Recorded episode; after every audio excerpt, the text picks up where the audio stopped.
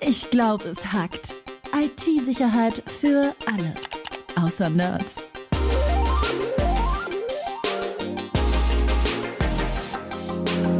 Mit Rüdiger Trost und Tobias Schrödel.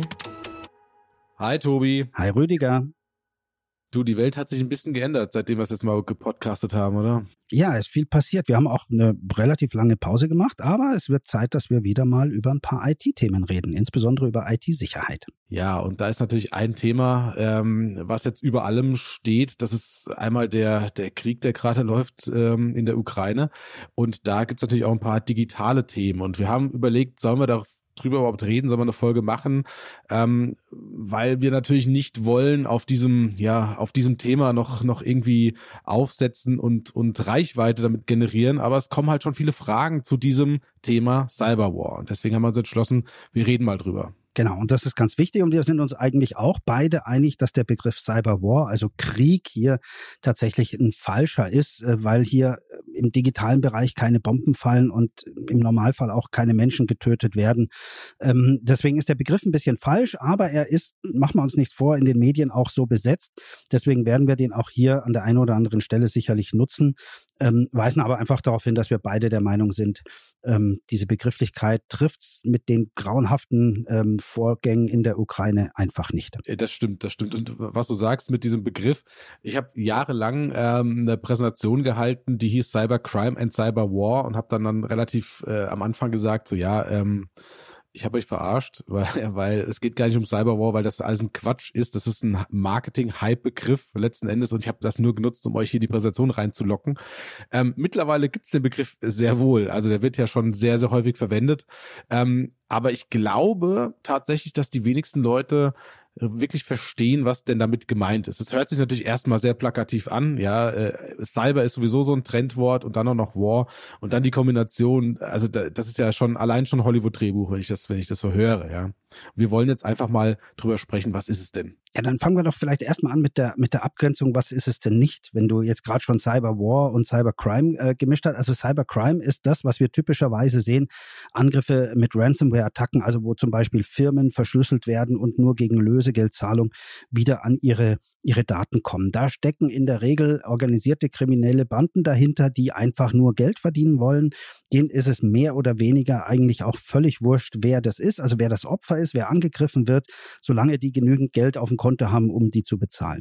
Bei dem Thema Cyberwar, also dem, dem Kriegsgeschehen in Anführungszeichen ist es ein bisschen anders, denn da sind ähm, unter Umständen vielleicht auch sogar die gleichen Gruppen dabei, aber eben nicht nur, sondern da geht es darum, dass ähm, ja von Staaten gesteuerte Hackergruppen, die können also entweder frei agieren und unterstützt werden oder vielleicht sogar tatsächlich in einem Ministerium angesiedelt sein, dass die in anderen Ländern ähm, nicht nur Firmen angreifen, sondern eben auch Infrastruktur.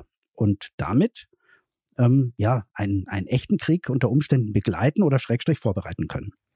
Genau, es geht auch nicht um diese, um diese Spionage in dem Fall. Also es geht tatsächlich darum, ein, ein Ziel aktiv anzugreifen und ja, entweder lahmzulegen oder zumindest ja so, so zu manipulieren, dass eine Auswirkung entsteht letzten Endes. Und was wir gesehen haben, jetzt im, im Ukraine-Konflikt ähm, mit, mit Russland, ist, dass, dass da eben ganz stark auch solche Cyber-Attacken im Vorfeld stattgefunden haben. Also vorbereitend zum Einmarsch gab es eben diese digitalen Attacken, was wir in der Form also so noch nie gesehen haben vorher.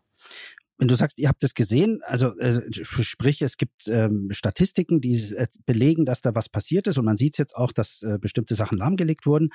Hätte man da nichts merken müssen? Also hätten da nicht auch dort Alarmglocken schrillen müssen. Jetzt mal abgesehen davon, dass da viele, viele Truppen an die Grenzen gezogen wurden, was ja schon sehr offensichtlich war. Ähm, hätte man da nicht auch auf Seiten der IT irgendwas merken müssen? Im Endeffekt bist du im Nachhinein immer schlauer. Ähm, diese Attacken finden ja die ganze Zeit statt. Also es ist jetzt nicht so, dass, dass äh, da gar nichts passiert und auf einmal wird ein Schalter umgelegt und dann werden hier bestimmte Ziele angegriffen. Das heißt, bestimmte Ziele sind eigentlich immer im Fokus. Ähm, die sind dann hochgefahren worden, das stimmt, aber ähm, es war ja dadurch, dass es in der Form noch nie passiert ist, also so mhm. begleitend zu einem tatsächlichen Bodenkrieg, solche Cyberattacken stattgefunden haben, ähm, hat man wahrscheinlich nicht dran gedacht, dass das jetzt quasi die Vorhut ist äh, für den Panzer, der dann nachher rein reinrollt. Also im, im Endeffekt, ab jetzt wird man das, wird man das sozusagen wahrscheinlich dann so sehen, ja, dass man sagt, wenn ich sehe, dass meine kritische Infrastruktur und, und was das ist, kommen wir auch, auch nochmal drauf, heute zu sprechen, mehr im Fokus steht als sonst, ja, weil, wie gesagt, da passiert immer was, ähm, dann könnte das ein Indikator dafür sein, dass da noch was anderes folgt. Okay, bevor wir drauf äh, kommen, was, was kritische Infrastruktur auch äh, kritisch abgekürzt bedeutet tatsächlich, was, was hat man denn beobachtet? Also wurden tatsächlich schon Sachen lahmgelegt oder hat man bloß gemerkt, dass äh, mehr Versuche waren einzubrechen? Weil es ist ja so, dass, dass äh, ja so ein Cyberwar vorbereitet wird. Man versucht in möglichst viele Systeme, die man als äh, potenziell kritisch ansieht, ähm, reinzukommen, aber eben noch nichts zu machen in Friedenszeiten, sondern man versucht sich heimlich dort zu verstecken, sage ich jetzt mal. Und wenn es dann soweit ist, äh, legt man erst den Schalter um und legt dann zum Beispiel irgendwie, was weiß ich, ein, ein Stromwerk äh, oder sonst irgendwas lahm. Ähm, deswegen die Frage, was hat man denn gesehen? Waren das äh, Versuche oder hat man schon äh, gemerkt, hoppala, da sind sehr viel mehr Attacken, die wir intern schon sehen? Also da versucht schon jemand auf Dateien zuzugreifen oder auf Steueranlagen zuzugreifen oder ähnliches. Also sowohl als auch. Also man hat natürlich gesehen, dass bestimmte Ziele geknackt wurden und wie du ganz richtig sagst, die wurden nicht in dem Moment geknackt, sondern schon wahrscheinlich vor Monaten oder vor Jahren. Das ist ein ganz wichtiger Punkt. Also da ruft keiner an ähm, von von äh, irgendeinem Kriegsministerium und sagt so, ihr greift jetzt mal hier dieses Atomkraftwerk oder dieses Energiekraftwerk äh, an, sondern in der Regel sind die Angreifer schon drin. Also das, die fangen nicht an zu hacken, wenn jetzt dieser Krieg vor der Tür steht, sondern die sind in der Regel schon, schon lange vorher drin und haben sich dort ausgebreitet. Und was man gesehen hat, ist tatsächlich Angriffe auf Stromversorgung ähm, in der Ukraine. Ähm, das hat man ja, das hat man gemerkt, dass, dass da versucht wurde, eben zu manipulieren. Man hat es aber nicht ganz so zielgerichtet geschafft, weil es ist ja also es wäre eigentlich eine logische, logische Konsequenz zu sagen, okay, ich bin jetzt hier in diesem Energiekraftwerk drin äh, in dem Stromkraftwerk drin und schalte hier den Strom aus zeitgleich zu meinem Einmarsch sozusagen, um den Gegner zu schwächen. Das ist nicht passiert. Das ist nicht passiert, weil sie es entweder nicht konnten, ähm, dass sie nicht auf die Idee gekommen sind, glaube ich nicht, ja. Aber es hat scheinbar nicht so funktioniert. Also offensichtlich konnte man zwar rein und konnte auch einen, wie auch immer gerade einen Schaden ausrichten, aber nicht so zielgerichtet, dass man zum richtigen Zeitpunkt da auch eine tatsächliche Auswirkung gesehen hat. Ja, und das liegt mit Sicherheit auch daran, dass äh, in dem Fall die Ukraine und äh, ich hoffe, bei uns ist das ähnlich, auf sowas vorbereitet sind. Also so wie du jetzt ja sagst, wir wussten das seit Jahren. Ganz ehrlich, da muss man doch dann auch mal auf seine Systeme gucken. Ähm, wenn man weiß, man ist kritische Infrastruktur und man weiß, dass nicht nur die Russen, sondern auch äh, andere Staaten versuchen hier diese diese Backdoors schon mal zu legen, dass sie im Fall der Fälle da irgendwas äh, irgendeinen Schalter umlegen können, dann muss ich meine Systeme doch nicht nur schützen, sondern da muss ich doch auch regelmäßig äh, drüber schauen oder reinschauen und durchsuchen, ob da nicht irgendwo hinter einer Tür noch einer steht. Passiert sowas nicht? Doch, doch, das passiert schon. Und das ist auch genau die einzige Vorgehensweise, die hilft. Also ähm, du kannst dein Netzwerk, egal ob du jetzt eine kritische Infrastruktur bist oder ein ganz normale, ganz normales Unternehmen hast, du kannst dein Netzwerk heutzutage fast nicht mehr so schützen, dass du sagen kannst, da kommt keiner rein. Also du musst immer davon ausgehen, irgendwann passiert das und ich bin das Opfer und irgendjemand hat eine Lücke ausgenutzt, wo ich nicht schnell genug war zum Patchen oder oder auch ein Insider, der irgendwas kaputt machen will. Das sind alles ja Möglichkeiten und irgendwann bist du halt einfach dran.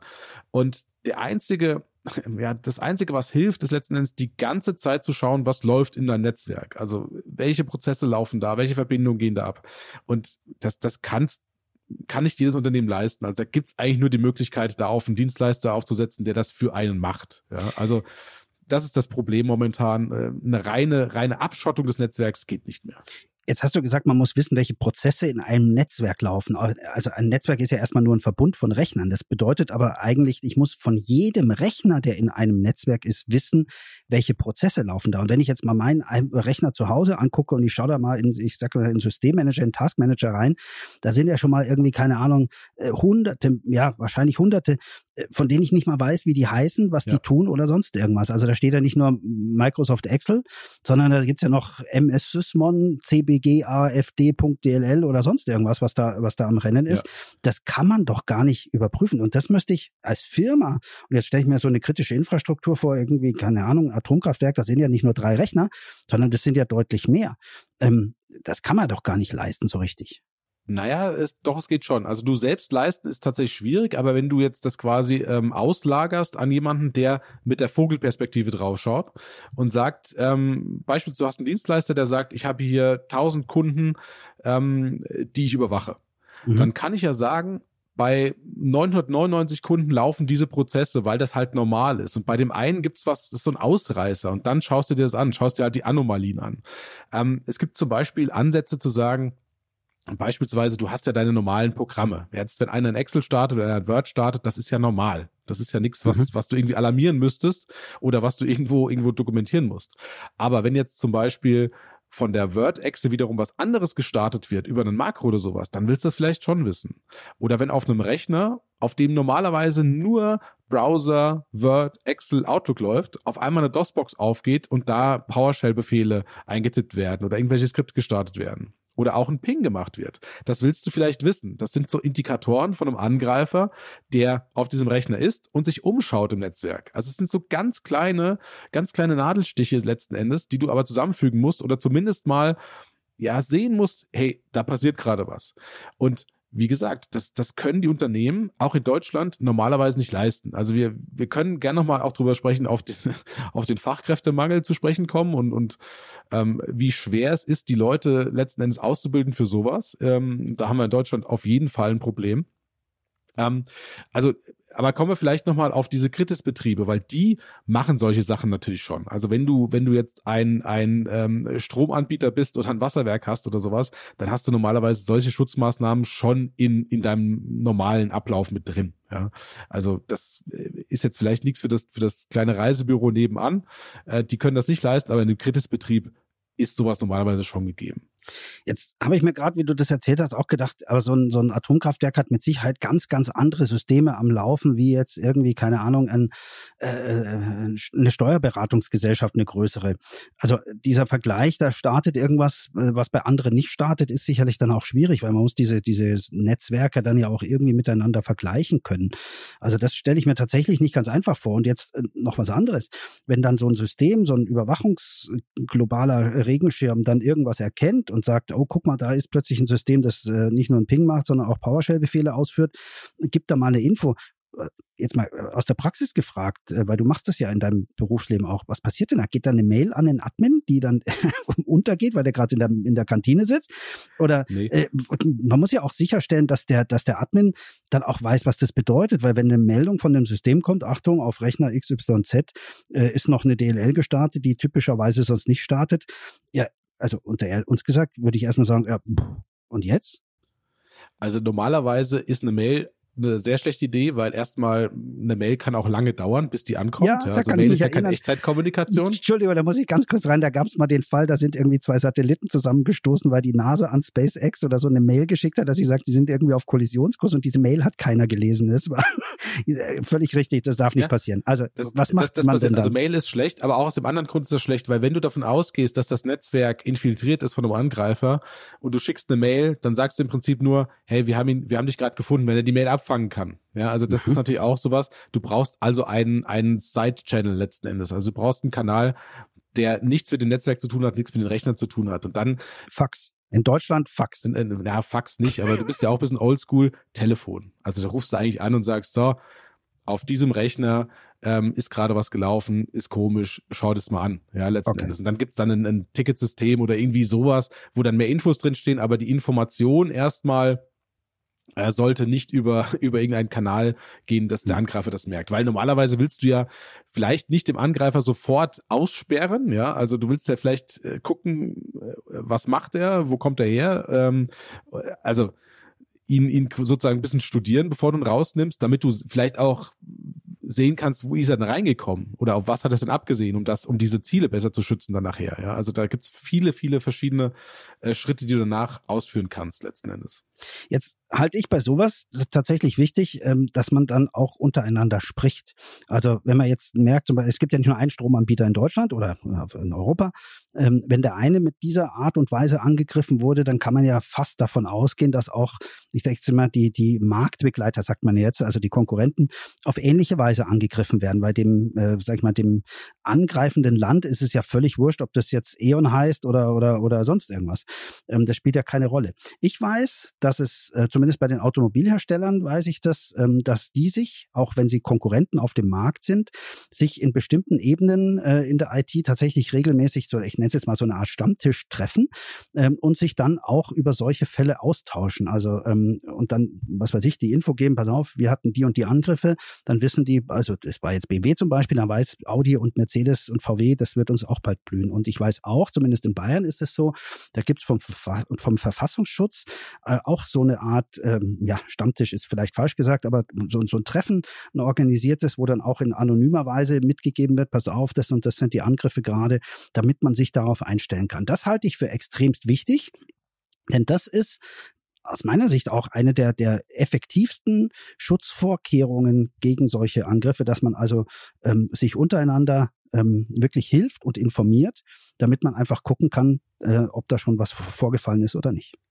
Also, das passiert auch, wie du schon gesagt hast. Also es gibt ja die Organisation außen dran, wie ein Verfassungsschutz oder das BSI, das dann auch, auch diese Sachen miteinander vernetzt. Aber es gibt da Treffen von, ich glaube, von allen Bereichen. Also sowohl äh, Internetprovider treffen sich, äh, Finanzsektor trifft sich, um genau diese Sachen miteinander zu besprechen. Ähm, ich war da auch schon bei ein paar von diesen Veranstaltungen mit dabei. Da sind, ähm, also da sind immer helle Köpfe mit am Start. Protokoll geschrieben wahrscheinlich. Ja, Protokoll geschrieben. ich, ich saß in der Ecke und hab, hab äh, notiert, wo die Sicherheitslücken sind. Nee, Quatsch. Aber äh, also das ist schon, ähm, das passiert schon und ich glaube auch, äh, ohne das geht's nicht. Also wenn du mhm. dich da, da ähm, einlistest und sagst, wir machen hier unser eigenes Ding und, und teilen da nichts, dann hat man viel, viel schlechtere Chancen, dagegen mhm. was zu tun. Ne?